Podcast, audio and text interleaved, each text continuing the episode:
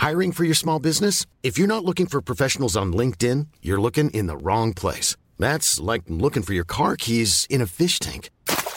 LinkedIn helps you hire professionals you can't find anywhere else, even those who aren't actively searching for a new job but might be open to the perfect role. In a given month, over 70% of LinkedIn users don't even visit other leading job sites. So start looking in the right place. With LinkedIn, you can hire professionals like a professional. Post your free job on linkedin.com slash spoken today. Le agradecemos a Rafael Pasarán, especialista en seguridad cibernética por, eh, en la Universidad La Salle. Rafael, te agradezco. Hace tiempo que no platicábamos. Muchas gracias. Buenas tardes. Javier, buenas tardes, es un gusto estar contigo y tu auditorio. Gracias. A ver, primera pregunta, ¿por qué se puede caer una página de Internet como le pasó hoy al gobierno con el tema de todas las personas que querían, queríamos más bien, este, ser, eh, eh, ser parte, pues, ¿no? De las vacunas, etcétera. ¿Qué, qué, qué, técnicamente, qué es lo que pasa? Correcto, Javier. Mira, lo que ocurre en estos casos, en estos sistemas este, web, el, tienen una capacidad para atender cierta cantidad de peticiones. En este caso, pues este, el diseño está sobrepasado, el diseño está ya alcanzando su límite máximo y por ende, pues ya no puede dar servicio de acuerdo a una saturación en el proceso de tantas de tantas peticiones como tal, ¿no? Entonces, llegamos yo creo que al límite de este sistema y pues por ello tenemos este problema ahorita de una caída de, ese servicio. ¿Qué significa se cae? Significa, digo, no estoy hablando de Bartlett en el 88, pero ¿qué significa se cae? Significa que deja de funcionar, los que ya se habían inscrito quedan o ya no quedan, los que se quedaron a la mitad de su trámite ya se perdió. ¿Qué significa técnicamente, eh, Rafael? Técnicamente significa que el sistema sigue operando, pero procesa de manera muy lenta las peticiones de las últimas solicitudes que se realizaron. Y como bien apuntas, hay un riesgo este, considerable de que en esa transición, en esa operación ahí con saturación, pues algunas este, solicitudes queden este, guardadas, pero otras sí lamentablemente se van a perder. O sea, va de nuevo, empezar de nuevo. Sí, probablemente sí. Para algunos sí, y es prácticamente, imaginemos, vamos a poner un ejemplo muy sencillo, una tienda pequeñita y le mandamos ahorita 50 personas a comprar. La última persona que llegue a esa fila, pues va a tardarse muchísimo para que sea atendida. La tienda sigue, sigue abriendo, sigue operando, pero pues a nivel general es inoperante, ¿no? No está dando el servicio como para lo que fue diseñado. A ver, déjame plantearte otra otra cosa, porque sabes que hay muchas preguntas de esto ahorita. El tema es otro, como lo sabes, pero sé que es tu especialidad, por eso me atrevo a preguntártelo, Rafael. Que el otro asunto es este. A ver, eh, ¿cómo identificar que quien se mete a la página, ahí la no, no se hace una, una, una selección? ¿Qué quiere decir? Se mete alguien que tiene 30 años, 40 años, por decirte algo, pero los que se deben de meter deben de ser mayores de 60. ¿Hay manera de que la página haga algo o está confiando en quien le da el dato o tiene suficiente información, una base de datos para cerrarle la puerta al que dice que tiene una cosa pero es otra cosa? La página web como tal no podría hacer eso siempre y cuando no se configure algún control de acceso. Es decir, ahí lo que se tiene que hacer propiamente el sistema como tal no tiene esa capacidad, pero pues deberá haber controles subsecuentes después de haberse registrado en esa página, es decir, una implementación subyacente eh, con el cual pues tenemos que pedir un CURP, con el cual tenemos que pedir quizá a lo mejor una identificación oficial para que podamos validar la identidad de la persona y que tengamos todos ahí un orden respecto a la aplicación de la vacuna, ¿no? Pero generalmente este, se pueden aplicar estos controles siempre y cuando se haya diseñado así la página web. Perfecto. Bueno, ahora este, déjame preguntarte lo otro. Eh, hemos visto también en estas fechas este, muchas cosas derivadas de los nuevos hábitos que hemos adquirido la utilización de las computadoras y de los sistemas de Internet, WhatsApp, etcétera, pues como de una manera verdaderamente importante, significativa, por razones de la falta del contacto físico, del que no estás con la gente, etcétera. ¿Cómo, cómo está viviéndose todo este proceso del coronavirus con los ciberdelincuentes? Te diría, ¿qué, qué casos tienes? ¿Qué has alcanzado a ver en tus procesos de investigación, Rafael? Con gusto, Javier. Mira, lo que tuvimos el año el año pasado y que seguimos teniendo actualmente en esta coyuntura es un incremento exponencial en el uso de Internet desde los hogares. El problema es que no se tienen las protecciones en los hogares como se tienen las empresas, en las organizaciones. Por ello, lo, este, los ciberataques, las intrusiones, los hackeos, como los conocemos típicamente, también han incrementado de manera exponencial hacia los ciudadanos que están trabajando en casa. Entonces, el, hemos alertado en diversos foros, en diversos medios, de este riesgo que está ahorita activo y que seguirá activo durante esta, durante esta crisis sanitaria. Entonces, lo que hemos visto, a manera de resumen, es un incremento exponencial en los fraudes, en el robo de identidad, en la sustracción de, de, claves y números de usuario, tarjetas de crédito, etcétera. Toda la información sensible está siendo este, sustraída, está siendo utilizada para fines ilegales, derivado, repito, de la inexistencia de controles de ciberseguridad en los hogares. Ah, caray, este, y ahí además, este, también estamos como en un asunto singular, ¿no? Este, Rafael, porque pues todos tenemos acceso ya casi a todo, ¿no? Este, está difícil tener un control con los hijos, ¿no? Sí, correcto, Javier. Mira, la, idea es que, bueno, las, las organizaciones, las empresas, tienen que estar migrando también no solamente a las personas, sino también los procesos de ciberseguridad. Pero también la ciudadanía tiene, digámoslo así, una obligación de empezar también a hacer una conversión hacia, hacia una situación que los, que los acomode, que los ponga como ciudadanos digitales, que empiecen ya a interactuar, ya todos, como tú bien lo indicas, hicimos una conversión hacia el trabajo desde casa, el uso de Internet lo estamos usando, en casa los niños y los papás están usando Internet, entonces los papás generalmente deben tomar este liderazgo, estas riendas, para poder conocer estos riesgos y empezar paulatinamente a tomar acciones para tratar de disminuir esta, estos, estas intrusiones y estas, estos riesgos, sí, que flagrantemente han transgredido la seguridad de la información de muchas, de muchísimas personas. Entonces creo yo que la ciudadanía también debe involucrarse, primero tomar conciencia de lo que estamos viviendo y empezar a tener este, esta, esta formación, esta educación en el ámbito digital para poder disminuir este el riesgo. Este, hay muchos eh, ciberdelincuentes, ha parecido como toda una especie de, pues de legión, por decirlo de alguna manera, Rafael. Sí, claro, recuerda que ahorita ya tenemos un mundo interconectado y por ende un mundo que se construyó desde hace ya varias décadas, le llamamos globalización, entonces ahora tenemos una situación en que los criminales pues ya son de ámbito global también, entonces alguien que sustraiga tu tarjeta no necesariamente debe ser de nuestro país, puede ser de Europa, de África, etcétera.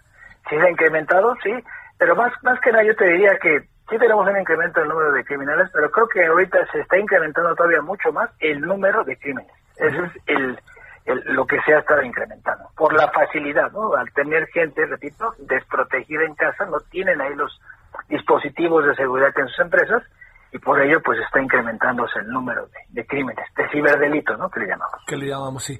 Oye, a ver, déjame ahí también este plantearte, eh, han, han este, estos días se ha hablado, yo creo que para allá van, pero digamos, están en eso. Esta semana se supone que se presentaría un proyecto que tiene que ver con la intención del presidente, ¿no? Yo diría que más de su gobierno, de él mismo, de reglamentar las redes. Hemos hablado con especialistas en redes, ahora te lo preguntamos a ti como tal.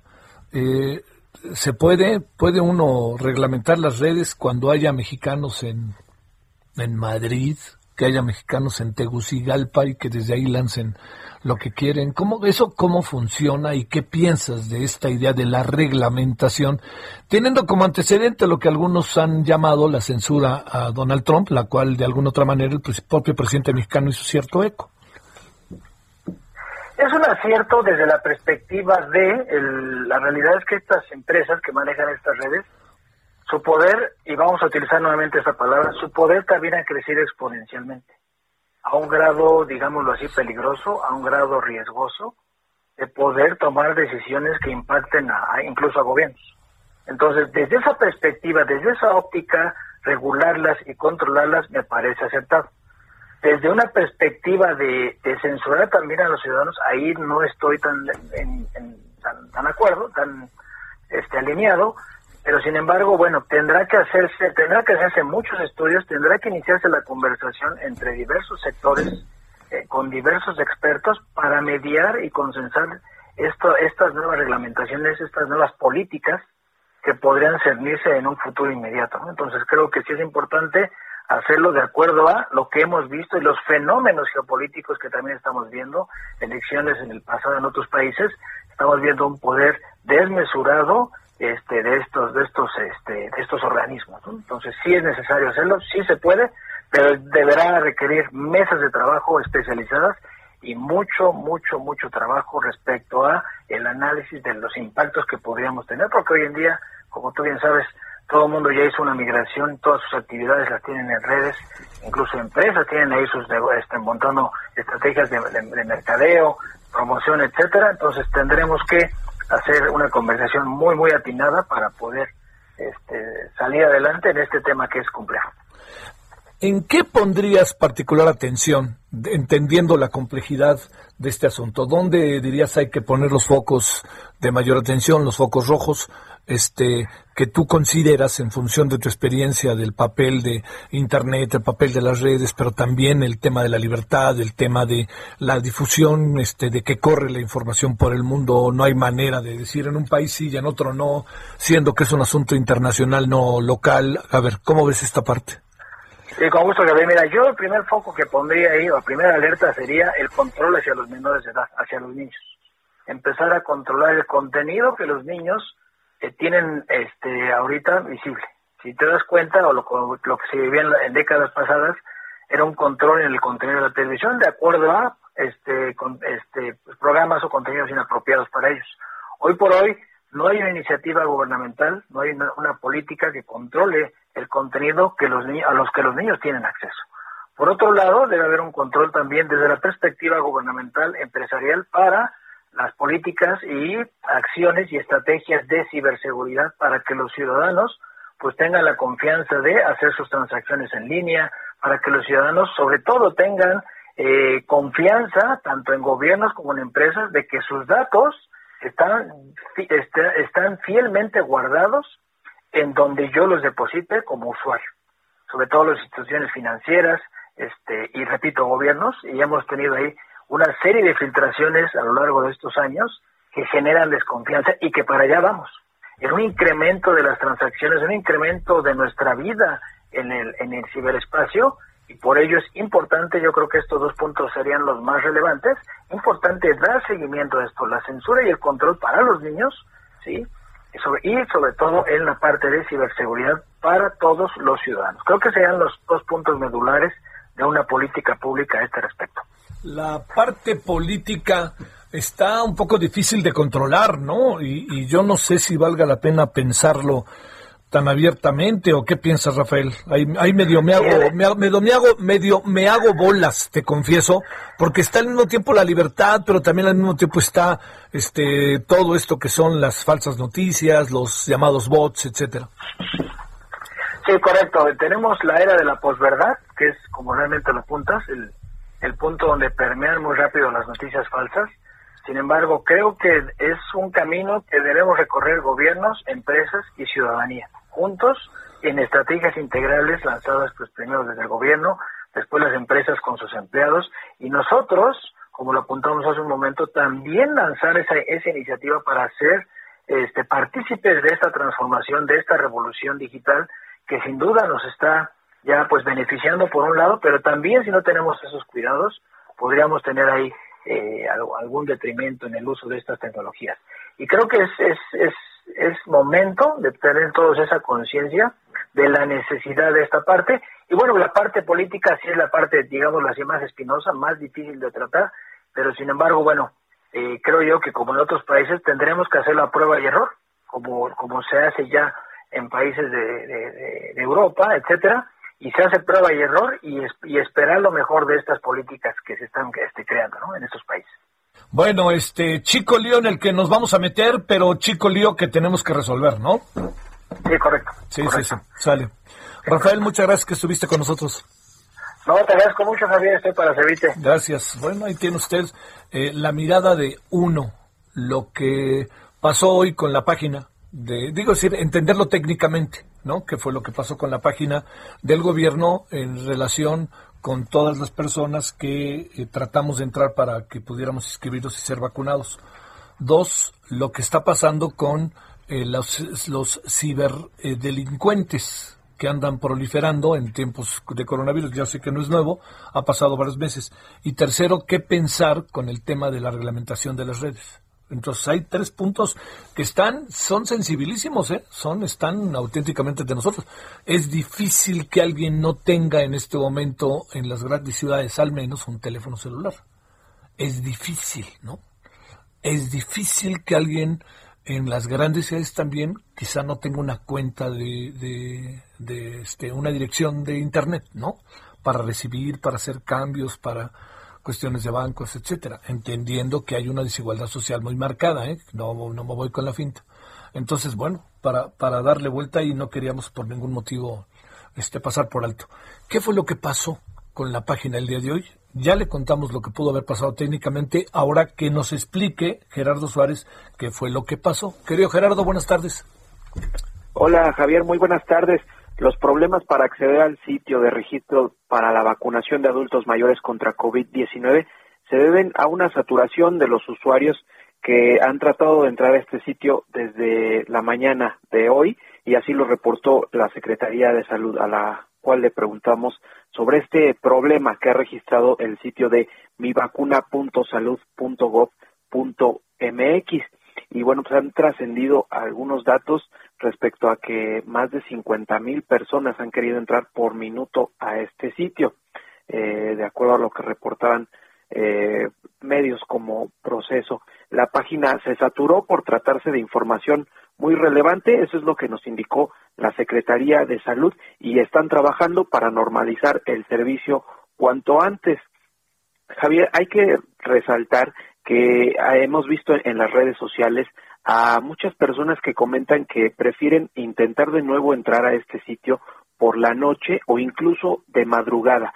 Sin embargo, hemos consultado a personas que ya lograron hacer este registro y la, y la misma página de mivacuna.salud.gov.mx especifica que el registro se puede hacer de 8 de la mañana a 12 de la noche, de lunes a domingo. Así que, pues, resultaría imposible hacerlo de madrugada, dado este horario que es de 8 de la mañana a 12 de la noche para registrarse en la lista de espera para la vacuna contra COVID-19 y recordar también, Javier, que para la siguiente etapa eh, se vacunará a 14.4 millones de adultos mayores entre febrero y abril próximo. La vacuna que se podría usar, eh, todo parece indicar que sería la vacuna Sputnik B, que está muy cerca de llegar a México y también de obtener su autorización de uso de emergencia, según lo comentó en la conferencia matutina el subsecretario Hugo López Gatel. Hoy se dieron a conocer los resultados preliminares del estudio de fase 3 de esta vacuna Sputnik B, el cual arroja que tiene una eficacia de 91.6% contra el COVID-19. Este informe fue publicado en la revista especializada de Lancet, una de las más prestigiadas, y que eh, en la cual se han publicado varios de los resultados de otras vacunas. Este reporte indica que la eficacia de 91% es eh, aplicable en los diversos grupos de edad que participaron en este ensayo, sobre todo interesa el tema de los adultos mayores. En este caso, la eficacia fue de 91.8% y precisar que este término de eficacia se refiere a cuántas personas se llegaron a infectar de COVID-19, tanto del grupo que se le aplicó la vacuna como aquellos que recibieron un placebo y también se especifica en este reporte que la eficacia para evitar casos graves de COVID-19 ha sido de 100% en el grupo que recibió la vacuna. Así que estos son los resultados, Javier, del estudio de Sputnik B. Pues está bien, como nos los dijo el doctor Alejandro Macías en, en la tele hace algunos días, este Gerardo, muy probablemente este el 60% de efectividad que ahorita tiene, que es lo que se ha medido, eh, estamos entrando en una etapa en donde en la medida en que se avance en la investigación, en la fase 3, puede llegar a 90%, nos dijo, y así fue. Y es una buena noticia, ¿eh? es una muy buena noticia, porque no hay 100%, así de fácil. Bueno, muchas gracias Gerardo. Buenas tardes. Gracias, buenas tardes. ACAST powers the world's best podcasts. Here's a show that we recommend. The Real Housewives is a guilty pleasure for most, but if you're looking to not feel guilty about that pleasure, tune in to Everything Iconic with me, Danny Pellegrino, where I break down all the messy moments and behind the scenes antics of Bravo's popular franchise. And on Everything Iconic, I also interview celebrity guests like Kelly Ripa, Kiki Palmer, Drew Barrymore, Cameron Diaz, and more about their guilty pleasures, their past work, and so much more. So if you're pop culture obsessed and find yourself watching way too much reality TV like me, tune in to Everything Iconic with Danny Pellegrino wherever you listen to podcasts. ACAST helps creators launch, grow, and monetize their podcasts everywhere. ACAST.com.